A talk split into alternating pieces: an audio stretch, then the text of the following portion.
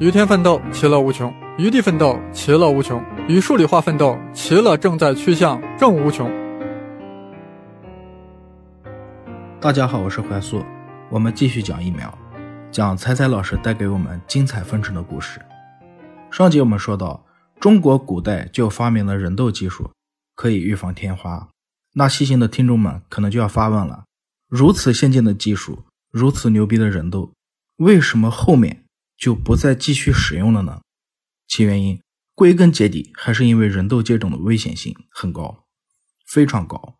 早期人痘接种使用的是天花病人身上的结痂，人们当时给它取了一个好听的名字，叫“十苗”，时间的时，苗木的苗，时间的时，苗木的苗。由于十苗直接取自病人的身体，所以它的毒性是很大的，不可能保证被接种者的生命安全。古话有云：“苗顺者十无一死，苗凶者十之八存。”因此，后来人们又发明了熟苗接种的办法。所谓熟苗，指的是通过接种而发的天花痘，经过养苗选炼，要连续接种七代过后，它的毒性才能自然淘汰干净。用这样的熟苗，再回过头来给健康的人接种，才能基本保证其安全性。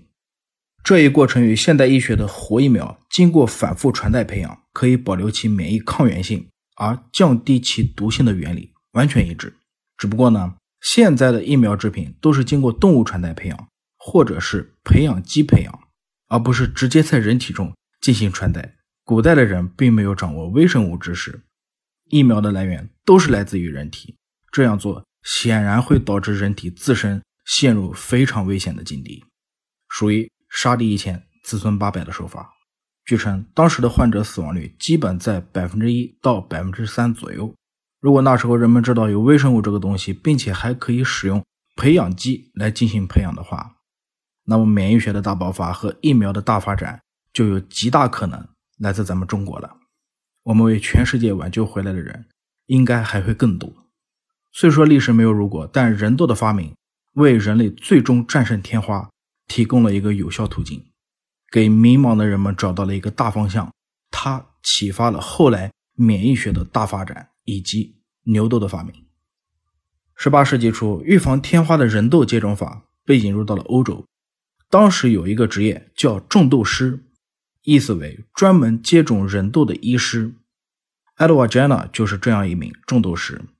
多年的临床经验和职业习惯，让当时爱德华 Jenner 医生敏锐地注意到。多年的临床经验和职业习惯，让当时的詹娜医生敏锐地注意到，乡村里的牛患上了与天花相似的病。那些挤奶的女工在接触到牛身上的疱疹时，也同时受到了感染，身上也会长出一些小的疱疹。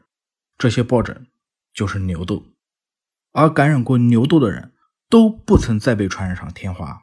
詹娜发现，牛痘的症状要比天花轻得多。它从不令牛死亡，更不会令人死亡，并且人类在感染牛痘痊愈后不会留下任何疤痕。这个时候，Jenna 的心里突然冒出了一个大胆的想法。一七九六年五月十四日，Jenna 找来了一位患有牛痘的挤奶女工，从她手指的疱疹中提取出来一些液体，然后她连哄带骗，将一位八岁男孩的手臂用手术刀划破。直接将牛痘疱疹提取液滴在了他的伤口中。过了四十八天后，Jenna 又一次连哄带骗，将从天花病患者身上的脓包中提取出来的脓浆，再一次滴在了这个男孩被手术刀划破的手臂上。是的，Jenna 他成功了，男孩的免疫系统完美的抵御住了天花病毒的侵害。这一刻的 Jenna，我想他一定是幸福的。他竟然没有被男孩的父亲活活打死，所以他缔造了历史，他发明了牛痘疫苗。由于牛痘比人痘更加的安全，更加的便捷，所以牛痘接种术在以后的日子里就逐渐取代了人痘接种。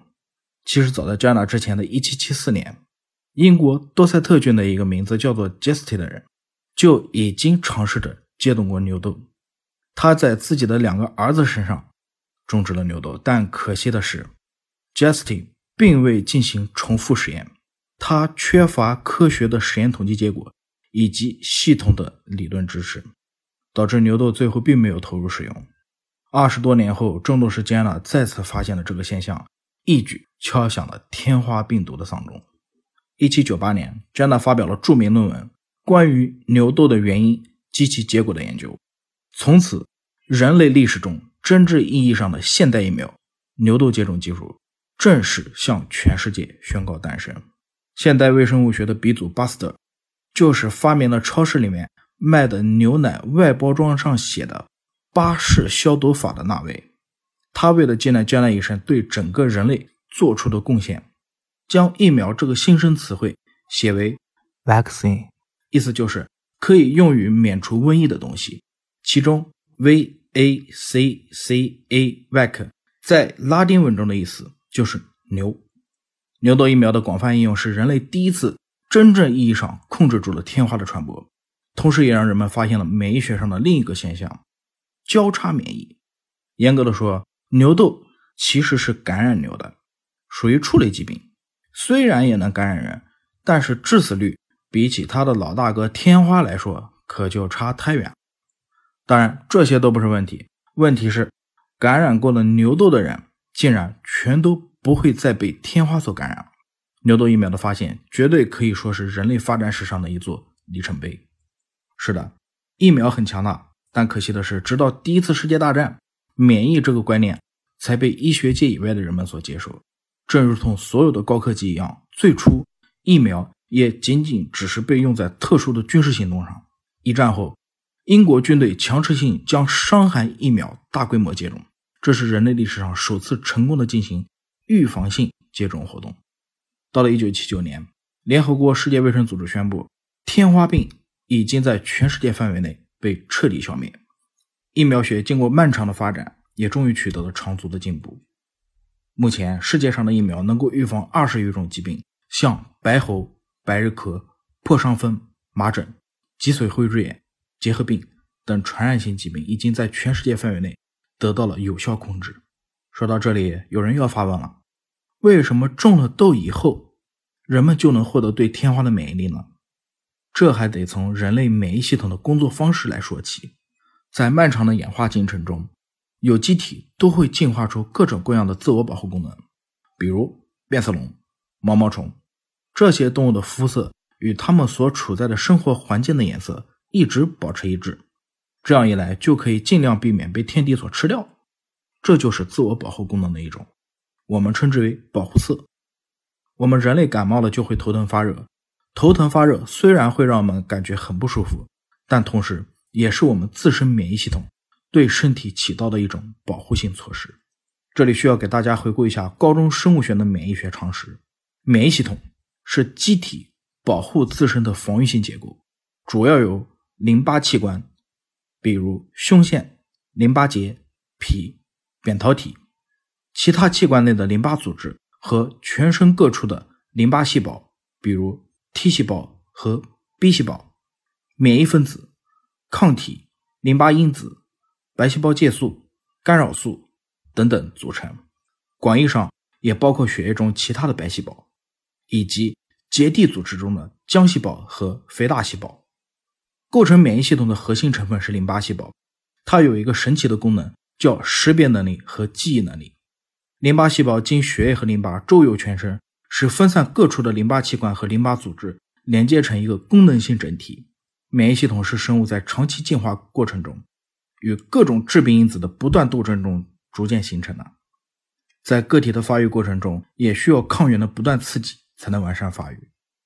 人体中存在着好几道免疫防线，其中第一道防线是我们的皮肤和黏膜的屏障作用，第二道防线是人体体液的杀毒作用，主要由体液中的杀菌物质和吞噬细胞组成。吞噬细胞就是我们常说的血液中的白细胞。医生一般通过检测白细胞的数量，就可以确定人体是否有细菌感染或者病毒感染。我们再来看看传染病，引起传染病的病原体都是细菌或者病毒。对于这种极其微小的东西，我们身上的第一道免疫防线就是个摆设，一点用都没有。我们所说的免疫系统应答，其实都是血液和体液中的吞噬和淋巴细胞的作用。当天花病毒第一次侵入人体时，人体的免疫系统并不认识这个入侵者，这就需要时间，先对这个病原体进行识别，再同时调用各种免疫机制来抵抗这个病毒的入侵。整个机体的免疫系统需要至少约一周的时间才能被充分调动。而当被感染者痊愈了以后呢，免疫系统就会长点记性，它会记住天花病毒的一些特征。这些可以引起免疫系统应答的特征，通常被人们称之为抗原。同样的病毒再次入侵时，免疫系统通过识别病毒的特征，就可以快速的回忆过往的经历，并迅速调动各种免疫机制来对抗入侵，防止再次发病。天花自然而然也就痊愈了。获得抗体的这个过程，在免疫学上属于自然免疫，只有一部分病毒才拥有这种特征，像天花、麻疹。白喉就是属于这一类。那反应快的朋友是不是马上就想到了？既然你免疫系统通过识别病毒的特征，就可以快速的回忆起过往的经历，并迅速调动各种免疫机制来对抗入侵，进而防止发病。那我们直接给人体注射抗原不就完了吗？干嘛还整什么疫苗啊？这么麻烦？是的，古人也是这么想的。所谓人斗，就是采取的这个思路。其实际操作的时候是有很大风险的。我们古人在中毒时，从被感染的人的身体上取得痘疮脓浆，未经灭活就直接使用在了健康人身上，导致当时很多本来健康的人，因为这种搏一搏单车变摩托式的操作，直接被天花病毒给就地消灭了。以至于后来有些反对中医的人认为，人痘其实就是让所有人都感染上天花，有轻有重。看谁熬得过谁，熬得去的活下来，熬不过的 pass away。其实后来经过多次改良以后，人痘疫苗已经非常接近于我们现代疫苗中的减毒活疫苗了。回到现在，我们说人工注射疫苗其实就是人工免疫的一种。人工免疫包含获得性免疫和特异性免疫。当注射含有特定抗原的疫苗后，T 细胞首先与巨噬细胞表面的微生物片段。也就是微生物的抗原相遇，如同锁和钥匙匹配一样，马上发生反应。这时巨噬细胞便会产生出一种叫做淋巴因子的物质，它最大的作用就是激活 T 细胞。T 细胞一旦被激活，便立即向整个免疫系统发出警报：有敌人入侵了，大家赶紧抄家伙上。这时免疫系统就会出动一种具有杀伤性的 T 淋巴细胞，并由它再发出一种专门的。B 淋巴细胞，最后通过 B 淋巴细胞产生专项对应的抗体。战斗打响以后，杀伤性 T 淋巴细胞能够快速找到那些已经被感染的人体细胞。一旦找到之后，便像杀手那样将这些受感染的细胞马上摧毁掉，防止致病微生物的进一步繁殖。在摧毁受感染细胞的同时，B 淋巴细胞产生的抗体。再进一步与受感染细胞内的致病微生物相结合，彻底杀死病原微生物，治疗疾病。通过上面一系列复杂的过程，免疫系统终于保护住了我们的身体。当第一次的感染被抑制住以后，免疫系统就会把和这种致病微生物所有战斗的过程全部都记下来，记在它的小本本上。如果人体再次受到同样的致病微生物入侵的话，免疫系统就会提前知道。该如何对付他们？继而在相当短的时间内，以绝对犀利的手法将他们一网打尽。好了，我们花了如此多的篇幅来讲明白疫苗的发现过程和历史，就是想向大家阐述，科学的发展是一个偶然加必然的过程。科学家只是发现了疫苗，消灭天花却是全人类共同参与的活动。如果你仔细回忆疫苗的发展时间线索的话，不难发现牛痘的发明。是在一七九六年，人类消灭天花却是在一九七九年。牛痘疫苗被大规模投入使用的时间，也就是在十九世纪初。从发现到使用，它们中间间隔了接近一百五十年。一百五十年是什么概念？从今天算起往前推的话，一百五十年前就是清朝的同治年间，太平天国还在和清军死磕的时候。长达一百五十年期间的免疫学，到底发生了什么惊天动地的故事呢？疫苗又是怎么发展和制作的呢？我我们下集接着说。